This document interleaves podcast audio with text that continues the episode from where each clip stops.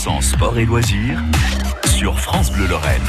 Tout au long de la semaine, un France Bleu vous fait découvrir la vie des clubs sportifs en Moselle. Et mardi, Julien Denervaux recevait Bruno Sabat, le responsable de la IMAX Gaming Arena à Amnéville.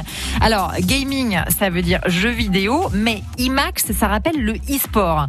Alors, moi, je suis un peu paumé. Euh, vous aussi, j'imagine. De quoi est-ce qu'on parle exactement? Finalement, c'est quoi le e-sport?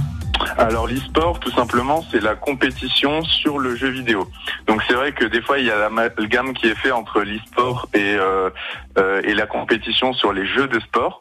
Donc l'e-sport, c'est pas forcément une compétition sur un jeu comme euh, FIFA où on va jouer au football. Ouais, ou sur NBA où on va jouer au basket, quoi. Là, c'est vraiment sur un jeu, ça peut être tout jeu.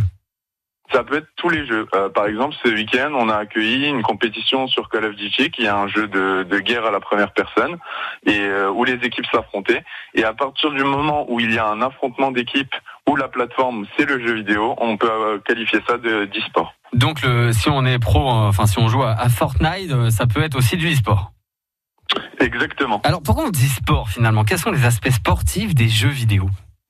Alors euh, le point commun entre le sport et l'e-sport et qui fait que ce mot est retrouvé, c'est tout simplement euh, la préparation, la recherche de la performance.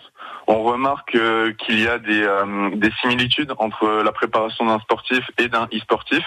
on pense notamment à l'aspect mental, mais aussi à l'aspect physique. L'écosystème e-sport est en euh, professionnalisation, on a encore euh, très peu à pouvoir en vivre.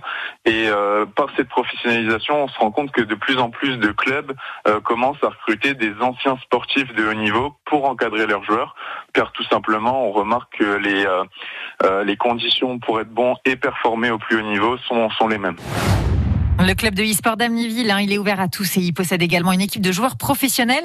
Tous les détails dans l'interview intégrale de Bruno Sabat qui est à retrouver sur francebleu.fr Lorraine Nord. Et sachez aussi hein, que de temps en temps, la Gaming Arena est ouverte gratuitement. Ça, ça peut vraiment être l'occasion de découvrir le lieu, de vous initier au e-sport et pourquoi pas de vous inscrire pour la saison. Là, ça fera pas lire de jalousie vos ados, ça je vous, je vous le dis. 100% sport et loisirs sur France Bleu Lorraine.